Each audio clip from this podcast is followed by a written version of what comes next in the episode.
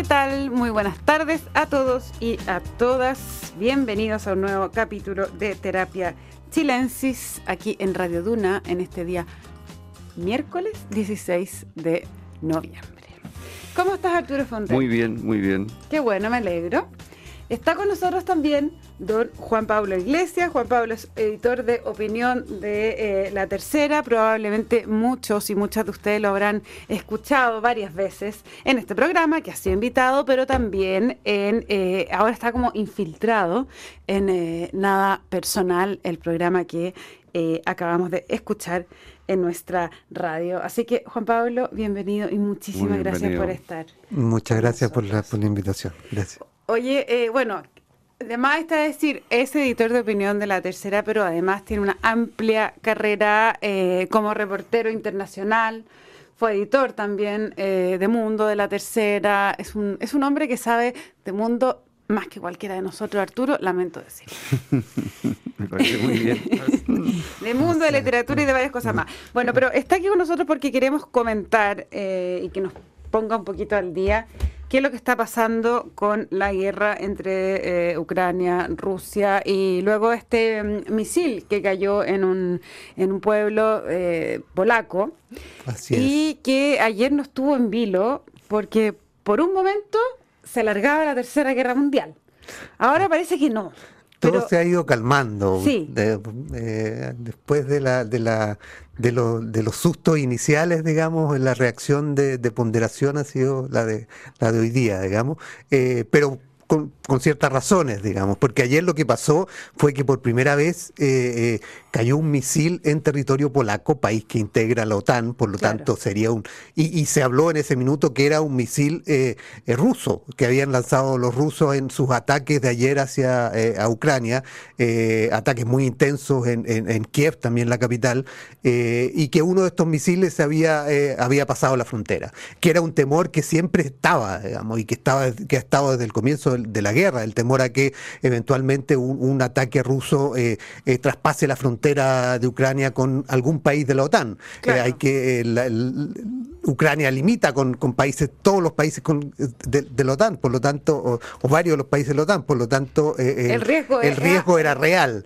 y lo que pasó ayer es que un misil cayó a 50 kilómetros de la, de la frontera en territorio polaco, en una zona de una granja, por lo que, por lo que la información que llegó, donde además murieron dos eh, personas, eh, personas que trabajaban en esa granja eh, polaca, y eso despertó la inquietud inmediata y la reacción inmediata de la comunidad internacional y de los líderes internacionales que además estaban reunidos en el G20 en Indonesia sobre si era un ataque misil ruso y el peligro de que eso implicara una reacción de la OTAN. Pues, claro, porque la OTAN, y es lo que se discute también hoy día, entiendo, en su artículo cuarto y quinto, Así dice todos para uno, uno para todos, básicamente. Que decir, me atacan a mí, vamos todos a, responder. Eh, pero, pero da la impresión de que inmediatamente eh, Polonia dijo es un misil ruso, bla, bla, pero, pero no, solo, no solo eso, sino que es un misil ruso intencionado. Eso fue lo que causó eh, al principio la atención, ¿no? Y, el, tema de, esos artículos que tú, que tú haces referencia, que es el artículo cuarto y el quinto. El quinto eh, plantea la reacción inmediata de, como dices tú, de, uno para todos, todos para uno, digamos, eh, y que si, algún país es atacado, hay una reacción inmediata de toda la OTAN y todos los, miembros de, la alianza. El artículo cuarto, que no se descarta que eventualmente Polonia lo, lo, lo active ahora, es si es que el país siente que está en riesgo su seguridad o alguna otra amenaza eh, a su integridad territorial. Eh, por lo tanto, ese artículo todavía está, eh, hay que ver si finalmente Polonia lo, activa, porque evidentemente el riesgo de la seguridad ha estado desde el primer día. pero el otro era el, más peligroso y que el que siempre está ahí, digamos, si es que eventualmente la OTAN decide atacar, o sea, decide responder o, o es atacada eh, el, que ayer despertó las mayores preocupaciones. Ahora, lo, lo, que calmó un poco el ánimo hoy día es que si bien el misil era de fabricación rusa, por toda la información que uno sabe, digamos, lo que ha llegado, eh, pero era un misil... Eh, eh, ucraniano eh, que tenía y que era de, fabricación rusa. Hay muchas armas que tienen eh, los ucranianos de, fabricación rusa. Pero era de Ucrania para repeler Ucrania y que eran un ataque de respuesta, digamos, antiaéreo o anti, antimisiles contra los misiles, misiles rusos y que cayó en territorio polaco. Por lo tanto, eso calmó un poco el ánimo. No era un, no era un misil ruso, era un misil ucraniano. por lo tanto, no es un ataque que puede ser atribuido directamente a Rusia. y, y finalmente el eh, llegó un poquito de calma, digamos, hoy día a, las reuniones que había de la, de la OTAN. Ayer hubo reuniones de emergencia eh, toda la, eh, después de, conocer la noticia, pero hoy día se calmó un poco. Ahora, el, hecho es que finalmente, como decía, Polonia puede, ¿Puede activar, igual? activar el artículo, o pedir que, que, haga una reunión a la, luz del artículo cuarto porque siente que su integridad está, está amenazada y su seguridad, más que su integridad, su seguridad, porque el hecho demuestra que los efectos de la guerra pueden caer en territorio polaco, están ahí, digamos. Claro, pero eso sería, eh, o sea, no sé, ya a lo mejor estoy haciendo una película, eh, pero sería como una excusa, que no es solo excusa, porque hay una realidad, efectivamente les cayó un misil eh, para activar finalmente a todos los países. Claro, ¿A qué? Claro, ahora. porque igual, hoy día no, me acuerdo quién decía, bueno, si igual esto, aunque haya sido un misil ucraniano en defensa, igual la culpa es rusa, porque ellos están atacando y ellos tienen que defenderse. Eso dijo Zelensky, dicen los, ucranianos hoy día, digamos, que en el fondo la responsabilidad termina siendo de Rusia, según ellos, porque evidentemente la guerra la iniciaron, ellos. Pero, pero el artículo cuarto, más allá de, es, es eh, buscar algún tipo de manera de asegurar cierta eh, seguridad, eh, valga la redundancia, de, para Polonia. A ver, hay que ver si, si sucede, digamos, puede no suceder, pero está ahí sobre, sobre la mesa esa la, posibilidad. Eh, el hecho es que la OTAN, eh, y en eso todos coincidan, o por lo menos la información que uno tiene y, las conversaciones que uno, que uno ha tenido, eh, todos están muy firmes en, tratar de evitar al máximo la posibilidad de involucrarse. La, la, el G20 sacó una declaración ahora eh, a propósito del tema de la guerra de Ucrania, citando eh, una frase que es bien, es bien especial, porque ellos, y que aparentemente por, lo que ha salido, India tuvo algo que ver para tratar de eh, amortiguar o, lograr algún consenso entre todos los miembros. Que dice que no son, no son tiempos para la guerra, como si alguna mm. vez hubiera tiempos para la guerra, pero ahora no son tiempos para la guerra. Eso es lo que dice la, declaración y hace una crítica muy dura a Putin. Por lo tanto, hay consenso en que, en que y en la OTAN también, de que, de que hay que tratar de evitar al máximo, porque los costos de, la guerra lo estamos viendo, digamos, y, y en Europa son mayores porque se les está acercando el invierno y la preocupación por la energía eh, y el costo de la energía que ha subido mucho está ahí, digamos. Ahora, lo que, se, lo que están los titulares de hoy y todo es que efectivamente la OTAN, después de toda la tensión de ayer, cree hoy que el misil era ucraniano. Pero de todas maneras hay una investigación en curso que tiene que eh, determinarse sí o sí no. Ahora, ¿qué pasaría en la eventualidad que el misil haya sido ruso? ¿Se tiene que activar el artículo 4 sí o sí? Yo no creo. ¿No? no creo. O sea, las, políticas los costos son demasiado altos. Por eso, los políticos se suelen poner de acuerdo. Por eso, van a, van a decir de que fue un error, de que fue una equivocación, que es lo que, que es lo, probable en ese caso, que haya sido una equivocación. Yo creo que Rusia no tiene ninguna motivación para agredir directamente a un país de la OTAN, o sea, sería suicida. Entonces yo creo que se ocurrió por error, eh, más bien va a, haber una forma de compensar o qué sé yo, pero no, no creo que sea una activación del artículo 5 para ir con mm. todo contra Rusia, yo creo que eso es improbable. Yo creo que van a haber eh, interpretaciones que en, la línea que dice Arturo de que no, no, no hay una intencionalidad del ataque, es probable. Ahora, el, las presiones de algunos porque sí se haga son eh, fuertes, pero son países chicos. Estonia eh, está muy activa en eso porque además tiene temor de que, de que eventualmente sea el siguiente en la, en la, en la lista, digamos, de Rusia.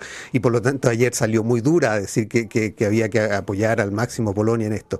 Eh, pero evidentemente a la larga eh, yo creo también en la misma línea Arturo que, que finalmente esto esto se va a tratar de si es que si es que la investigación determina que el misil era ruso y que no solo de, fabricación rusa sino que eh, lanzado por los rusos eh, va a haber manera de, creo yo de, buscar alguna interpretación que permita eh, calmar los ánimos y bajar la tensión porque no hay ningún interés evidentemente en, en, la OTAN de Eh, da la impresión de que la OTAN lo que le conviene es eh, una especie de guerra de desgaste, ¿no es cierto? Eh, ir desgastando políticamente poco a poco a Putin adentro hasta que se desmorone su prestigio. y esa parece ser la, estrategia, una especie de guerra de resistencia. Y claro, el invierno va a ser un test importante, el tema del gas. Pero a mí me da la impresión de que la idea es esa, de que en algún momento Putin se puede empezar a debilitar realmente adentro.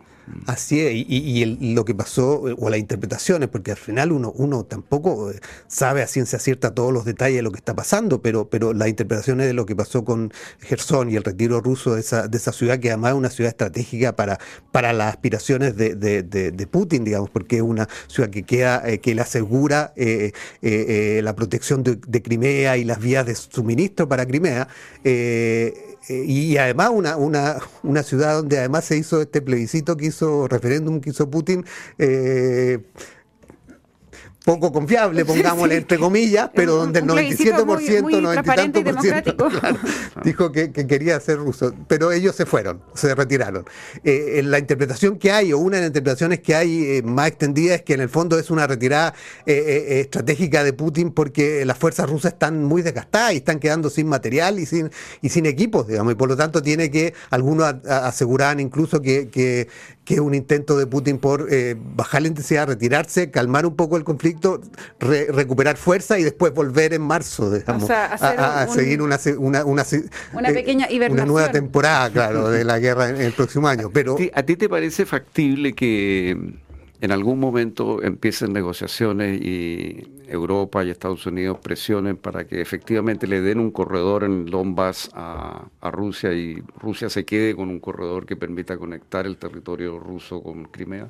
Yo creo, a ver, yo, yo creo, y, y, no solo lo que creo yo, sino que lo, lo que se ha, eh, uno ha visto y, y se ha escrito sobre eso, es que parece ser ese el camino más más factible de, eh, eh, para, para calmar el conflicto, por ponerle fin al conflicto. Ahora, eh, que la posición de Ucrania va a ser muy dura en eso, va a ser muy dura en eso, y que los contactos entre, entre Rusia eh, y Estados Unidos están, están eh, activos ahora, digamos, es un hecho también, porque hace unos días en Turquía se reunieron el jefe de la CIA con el jefe de la inteligencia rusa, digamos, viendo, a propósito en ese minuto hablando de, que era el tema nuclear y la preocupación de Estados Unidos por el tema nuclear, pero evidentemente da muestra de que los contactos están ahí, están permanentes, y, eso es una salida que muchos comentan como la más, la más probable. Ahora, eh, evidentemente eh, eh, uno no ve otra salida en el sentido de que Putin no puede, no tiene que tener algo para venderlo.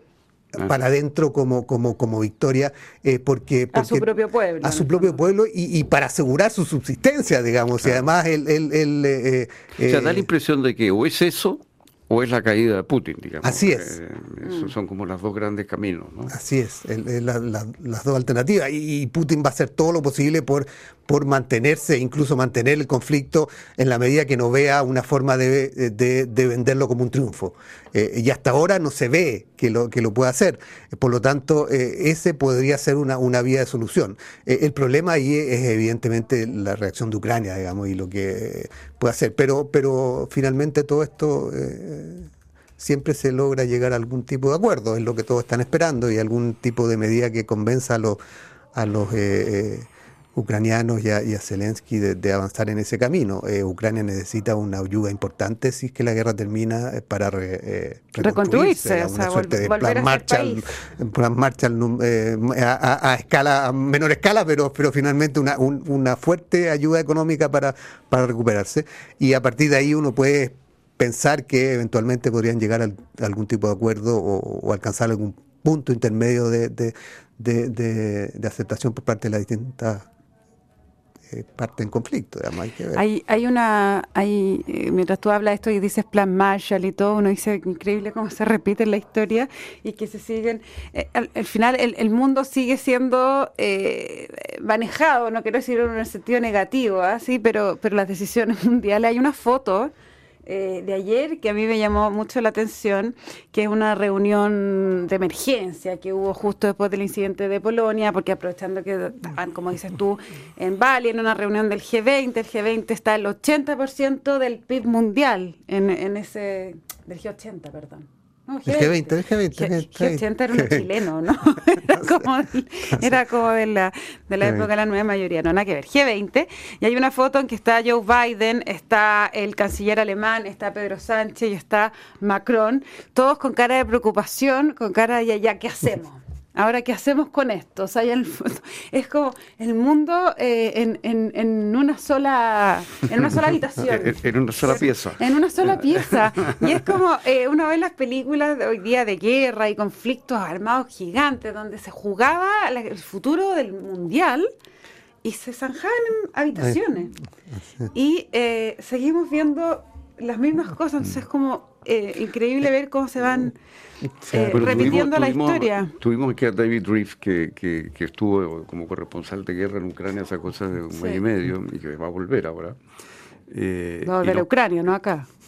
A Ucrania, eh, y, y, nos contaba que era una guerra muy parecida a la, a la Primera Guerra, en el sentido de que es un frente donde la gente se está matando pero a 50 kilómetros de ahí la gente va al cine, la gente mm, va a, los restaurantes, a comer, o sea, la vida sigue normal. Y la única diferencia importante es que la gente que está a punto de morir, metía en el, en el frente, en el disparo, minutos antes de que empiecen los, los, balazos, lo que sea, está con una comunicación con WhatsApp, con su niñito de, de Claro, se despide y, o, por TikTok, hace su último TikTok antes de... Entonces, la conexión humana con la familia se mantiene como si estuviéramos en la vida normal. Eso, claro, no lo tenía el soldado de la Primera Guerra, digamos, que estaba totalmente desconectado, recibí una carta de tarde en tarde, digamos, pero...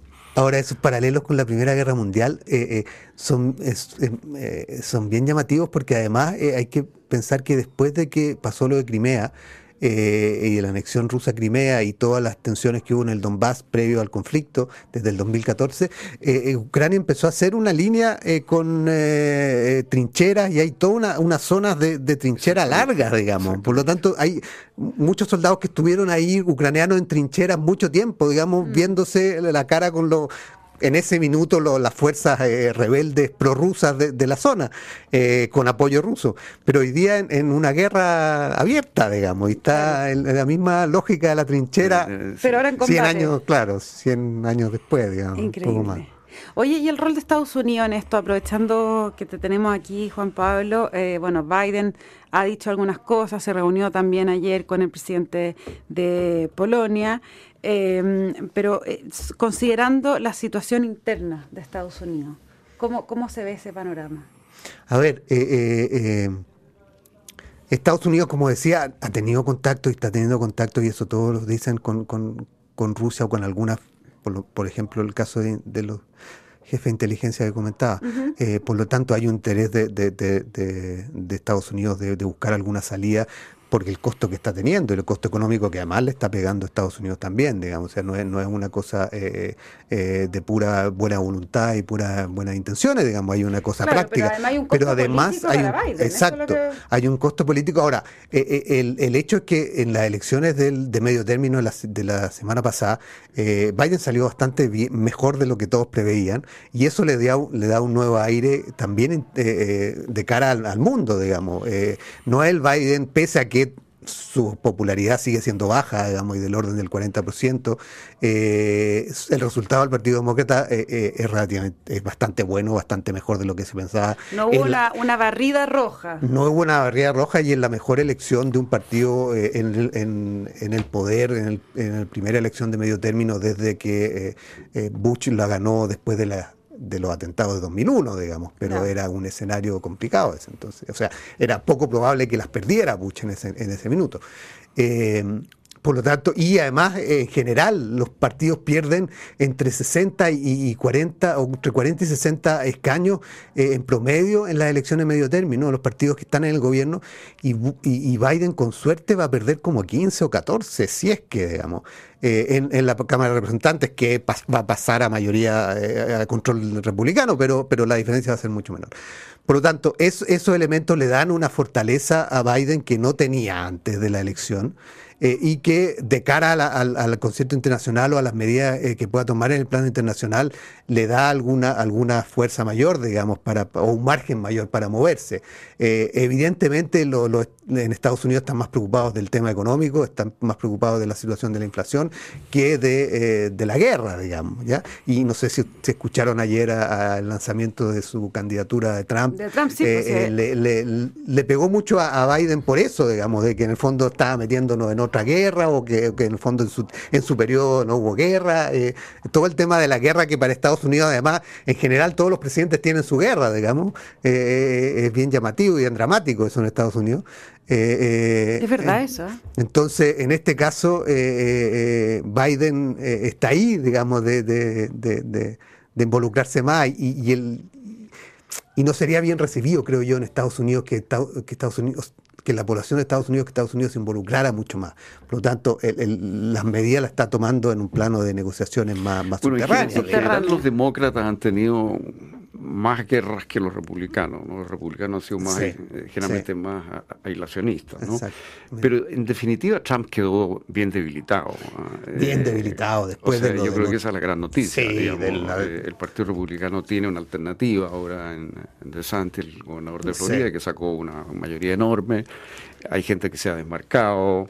Eh, Trump tiene todavía mucho apoyo, pero da la impresión de que su estrella empieza a apagarse. A, apagarse, apagarse. Incluso algunos le, decían, eh, medio en Estados Unidos, que le habían recomendado que no anunciara lo de ayer, digamos, hasta después de la elección de, de, Georgia el 6 de diciembre, que es la segunda vuelta de, elección de senador en Georgia, eh, donde los republicanos podrían ganar, digamos, y ahí habría un ambiente un poquito más favorable, y, por eso le pedían que, no, que lo no anunciara, pero Trump eh, no hizo caso y lo hizo ayer, digamos, como había anunciado, había dicho que lo iba a hacer.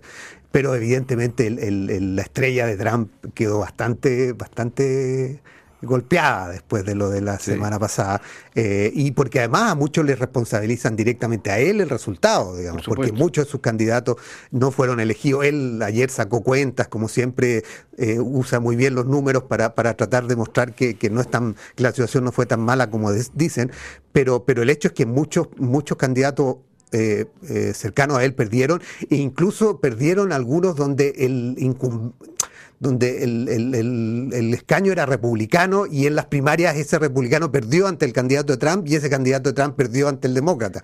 Por lo tanto, perdieron eh, eh, distritos que eran republicanos. Eh, por lo tanto, evidentemente para Trump no fue una, una buena jornada. ¿Y por, qué, salió entonces, si le fue mal, por qué decide lanzar su candidatura en un momento que está a la baja? Quizás justamente por eso, digamos, para tratar de contener ese, ambiente anti, o, muy que lo cuestionaba mucho eh, y tratar de, la mejor defensa del ataque, dicen. Así que ah, salió, salió. Sí, como además se suponía que lo iba a anunciar. Claro, si no lo anunciaba, era como reconocer de que había sido derrotado. Estaba en un zapato chino. Estaba en un, sí, En, un, en un zapato chino, yo creo. Pero a mí me parece que esto significa que el sistema americano, con todos los defectos que tiene, ha demostrado ser capaz de contener el populismo de Trump, digamos, el nacional populismo de Trump, como dijo Álvaro Vargallosa en un artículo de la tercera de ayer, ¿no? Ayer. Eh, eh, el nacional populismo, dijo de Trump. Me parece una muy buena manera de, definir lo que es Trump, ¿no? Y lo que es Orbán, y lo que son una serie de estas figuras que están apareciendo, ¿no? Eh, pero el, yo creo que en definitiva Estados Unidos va a ir definiendo su política en una, en una zona más de centro. Mm. Y esto puede significar no solo el ocaso de, de, la estrella de Trump, sino que también, eh, ojalá, el ocaso de la polarización de la, de la política americana de los últimos años, porque yo creo que Trump polarizaba. Al empezar a apagarse él, es probable que los grupos polarizados desde el otro lado también empiecen a perder sentido. ¿no? Así es. una columna del, Financial Times en estos días hacía referencia a eso y que decía que en el fondo era el, contraataque a la democracia liberal, que había sido un buen año, o, por lo menos unos buenos meses para la democracia liberal este, después de, años anteriores como el 2016 cuando, cuando ganó Trump, que, que muchos lo ven como el año horrible. Bueno, es de esperar de lo que lo que ustedes dicen eh, tenga cierta realidad y no, no, sea, como dirían varias columnas gringas, un wishful thinking. Juan Pablo, muchísimas gracias por haber estado esta tarde en Terapia Chilensis, aquí conversando con nosotros, poniéndonos al día de lo que pasa en el mundo más allá de esta larga eh, y angosta faja de tierra. Arturo Fonten, Como siempre, un placer. Les cuento que la transformación digital de tu negocio nunca estuvo en mejores manos. En Sonda trabajan para que disfrutes tu vida, innovando y desarrollando soluciones tecnológicas que mejoran y agilizan tus operaciones. Conócelos hoy, Sonda Make It Easy. No se vayan de Radio Duna porque a continuación información privilegiada al cierre y luego sintonía crónica Epitafios junto a Bárbara Espejo y Rodrigo Santa María. Muchachos, muchas gracias y a todas y todos que tengan una muy buena noche. Nos encontramos mañana aquí a las 8 con más terapia chilensis. Que estén bien. Muchas gracias, muy buenas noches. Que estén bien.